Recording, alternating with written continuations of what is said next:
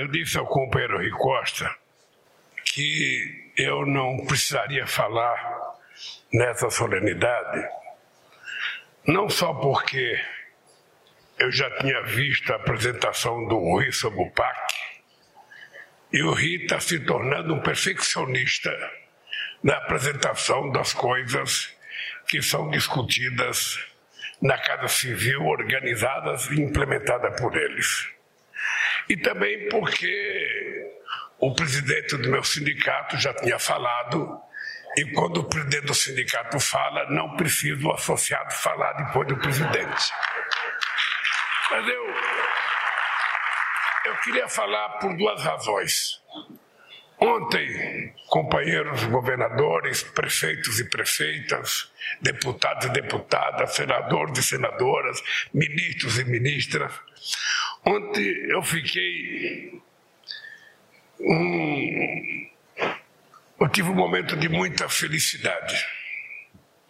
Ontem eu vi o presidente dos Estados Unidos, presidente Biden, na porta de uma indústria automobilística, os trabalhadores em greve, e ele com megafone falando com os trabalhadores. E eu lembrei de uma coisa que aconteceu na semana retrasada em Nova York. Pela primeira vez, tanto nas histórias, na história dos Estados Unidos quanto na história do Brasil, um presidente americano e um presidente brasileiro se reuniram para discutir a questão de uma campanha para trabalho decente no mundo. Estava presente do lado americano as centrais sindicais americanas e do lado brasileiro as centrais sindicais brasileiras. Isso nunca tinha acontecido, isso nunca era sequer imaginável que fosse acontecer uma reunião entre dois presidentes para discutir o mundo do trabalho com a participação de sindicalistas. E ontem, Moisés, quando eu vi o Biden na porta de fábrica, eu acho que você precisa me convidar para ir na porta de uma fábrica, sabe, com megafone, para falar para os trabalhadores brasileiros. Porque é uma coisa inusitada a gente perceber que a preocupação de um presidente como o dos Estados Unidos é a mesma preocupação de um presidente brasileiro com relação à questão do mundo do trabalho. O mundo do trabalho está ficando precarizado, mesmo a gente discutindo muita inovação, mesmo essa revolução digital, o que a gente percebe é que tem muita gente trabalhando em condições quase que subhumanas. E o que nós queremos é tentar criar condições para que o trabalho dessas pessoas, inclusive os que trabalham em plataforma, seja dignificado. A gente não está naquela de exigir que ele tenha a carteira profissional assinada se ele não quiser. Ele tem o direito de ser um empreendedor, ele tem direito de trabalhar por conta. O que a gente tem a preocupação é garantir para ele um sistema de seguridade social que, quando ele tiver numa situação difícil, tenha o Estado para dar a ele um suporte de sobrevivência mínima, que é o que todo trabalhador precisa. A segunda coisa que eu fiquei feliz é porque a, a, a nossa companheira Maria Rita da Caixa Econômica me deu um número aqui muito exitoso. A Caixa Econômica Federal acabou de atingir a marca histórica de 700 bilhões de carteira de crédito imobiliário. Apenas neste ano, presta atenção, apenas neste ano já foram concedidas mais de 128 bilhões em crédito imobiliário pela Caixa Econômica Federal. Eu nem peguei os dados do Banco do Brasil, que o Banco do Brasil vai querer humilhar a Caixa e não vai conseguir humilhar a Caixa. Mas, de qualquer forma, vocês estão lembrados de um, um discurso em que eu costumo repetir para as pessoas nunca esquecerem, que é a ideia de que muito dinheiro na mão de poucos significa alastramento da pobreza, da miséria, da desnutrição, da prostituição, da violência. Porque há muita concentração de riqueza. Mas pouco dinheiro na mão de muitos significa exatamente ao contrário. Significa a gente criar uma classe média que se autossustenta, que consome, que gera emprego, que gera oportunidade, que estuda. E é esse país que a gente quer construir. Não um país em que uma pequena maioria muito seletiva tenha tudo e uma maioria não tenha nada. Esse mundo não existe, não pode existir e não deve continuar. Por isso, nós estamos tentando construir uma campanha contra a desigualdade no planeta. Não é uma campanha brasileira. É uma campanha contra a desigualdade no planeta. Todo e qualquer tipo de desigualdade. A desigualdade econômica, a desigualdade na saúde, a desigualdade de gênero, a desigualdade racial, a desigualdade nas oportunidades, a desigualdade na escola. Ou seja, o que não falta é desigualdade. Então nós precisamos criar isso também eu conversei com o presidente Biden, é criar uma campanha de indignação da humanidade. Ou seja, nós temos que ficar indignados contra a desigualdade. Ou seja, a quantidade de gente morando na rua desse país, a quantidade de gente pagando aluguel sem ter dinheiro para pagar o aluguel, a quantidade de gente morando em condições subhumanas.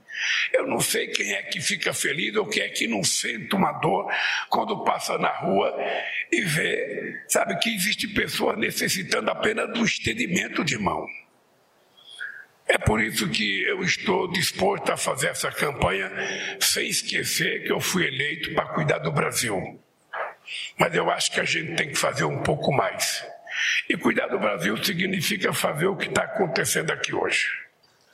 O que a gente está fazendo com os prefeitos e com os governadores é tentando criar a ideia definitiva nesse país que o ente federativo precisa prevalecer de que não pode ter um presidente que gosta de governador porque é de tal partido ou que não gosta de governador porque é de outro partido, que atende um prefeito porque é de tal partido, mas não atende o outro porque pertence a outro partido político. Isso é crime. Isso é crime. Isso é falta de respeito à democracia e falta de respeito ao voto do povo que elegeu a pessoa.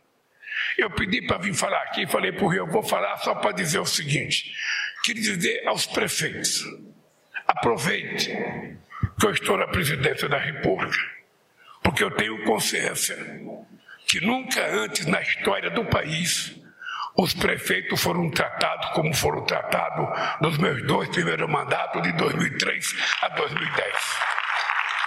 Não está longe o tempo não está longe o tempo em que prefeito vinha a Brasília era recebido por soldados com cachorro policial na mão e ninguém queria receber prefeito. Eu instituí, dentro do meu governo, a sala das prefeituras. Nosso querido Memo Padilha era um dos. A, a, era assessor do Valfrido do Maridia, que era o ministro. Ou seja, e a gente passou a ter os prefeitos tendo uma sala dentro da Casa Civil. Todo mundo se lembra disso. Todo mundo se lembra que nós criamos uma sala dos prefeitos na Caixa Econômica Federal. Toda essa superintendente estadual tem que ter uma sala de prefeitos. Se não tiverem, reclame, porque é para ter. Para ajudar os prefeitos da pequena cidade a fazer um projeto para fazer com que o prefeito da pequena cidade não fique aqui em Brasília andando de corredor em corredor, de deputado em deputado, de ministério em ministério, e muitas vezes volta para casa sem ser atendido. Então vocês aproveitem que eu sou presidente e reclamem. Não tem problema reclamar e reivindicar. Eu sei que nós estamos vivendo um momento delicado nas prefeituras, houve uma queda na arrecadação. Por isso é que nós já mandamos a lei para garantir que nenhum prefeito vai receber este ano menos do que recebeu o ano passado, garantindo que os prefeitos tenham acesso Da mesma coisa fizemos para os governadores, disponibilizando 1 bilhão e 600 milhões para garantir um pouco dos prejuízos que eles estão tendo na arrecadação deles. E assim nós vamos fazer. O que, é que eu queria pedir em contrapartida de vocês, que vale para os prefeitos, para os governadores e vale para os empresários? É que nessas obras do PAC, de preferência, vamos contratar as pessoas da cidade, vamos contratar as pessoas da comunidade, porque senão uma empresa vai fazer uma obra numa cidade vizinha, leva trabalhadores de outra cidade, e a cidade que está recebendo a obra, sabe, não consegue gerar nenhum emprego. Então eu que pedir a compreensão dos prefeitos, dos governadores e pedir a compreensão dos empresários. Na medida do possível, na hora de contratar os trabalhadores, vamos saber se na comunidade tem gente para fazer a obra que vocês precisam, porque a gente gera emprego na comunidade, a gente gera desenvolvimento na comunidade, a gente gera comércio na comunidade, a gente faz o dinheiro circular na comunidade e vou dizer mais, companheiro ministro Flávio Dino, a gente diminui a bandidagem na comunidade se a gente gerar emprego, gerar salário e gerar renda. Isso é como a escola de tempo integral. A escola de tempo integral não é só resolver o problema da educação. A gente vai diminuir a violência nesse país, sobretudo com menores. Guardando ele nas escolas, aprendendo a ler, a escrever e aprendendo mais. Aprendendo a jogar bola, que eu espero o Fufuca crie o maior número de quadras possível para a molecada ter o que fazer no tempo integral nas nossas escolas. Por último, eu queria dizer para vocês que também tem uma coisa importante. A ministra Margarete Menezes tem que me dar um estudo para a gente saber o que, que a gente pode fazer para reduzir de imposto na área de livros, para a gente baratear livros para as pessoas voltarem a aprender a ler nesse país. E também aos empresários e aos prefeitos Cada novo projeto do Minha Casa Minha Vida tem que ter uma salinha, por menor que seja, que seja a iniciação daquela criança numa primeira biblioteca, a biblioteca da vida dele, do bairro deles. E a gente vai não só arrumar doadores de livros, como a gente vai voltar a fazer com que o povo brasileiro volte a ler.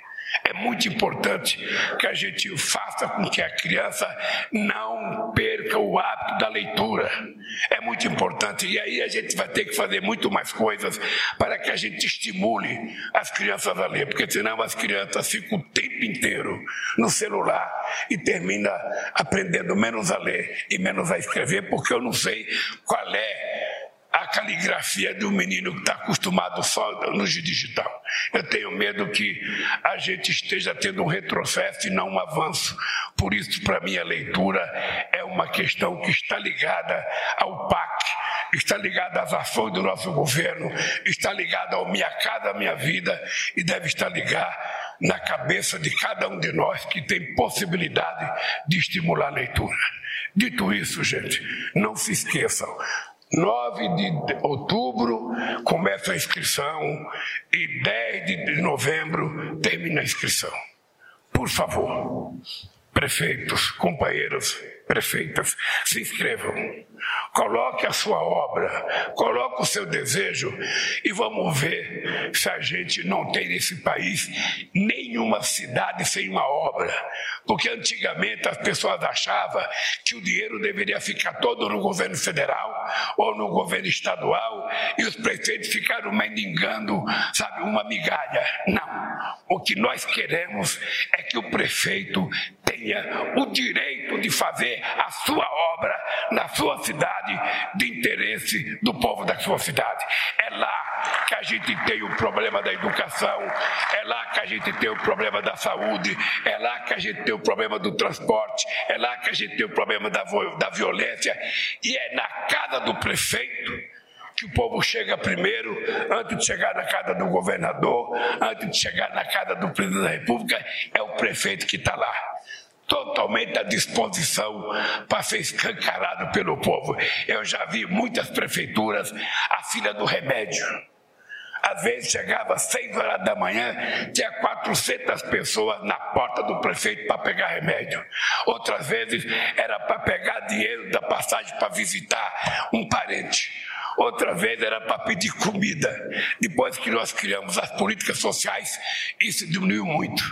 E eu não quero que os prefeitos sejam assaltados todo santo dia por pressão da sociedade, a troco de coisa que nós, governo federal, poderemos ajudar vocês. Por isso, gente, boa sorte, que Deus abençoe vocês e que permita que vocês atendam os interesses da sociedade. Um abraço.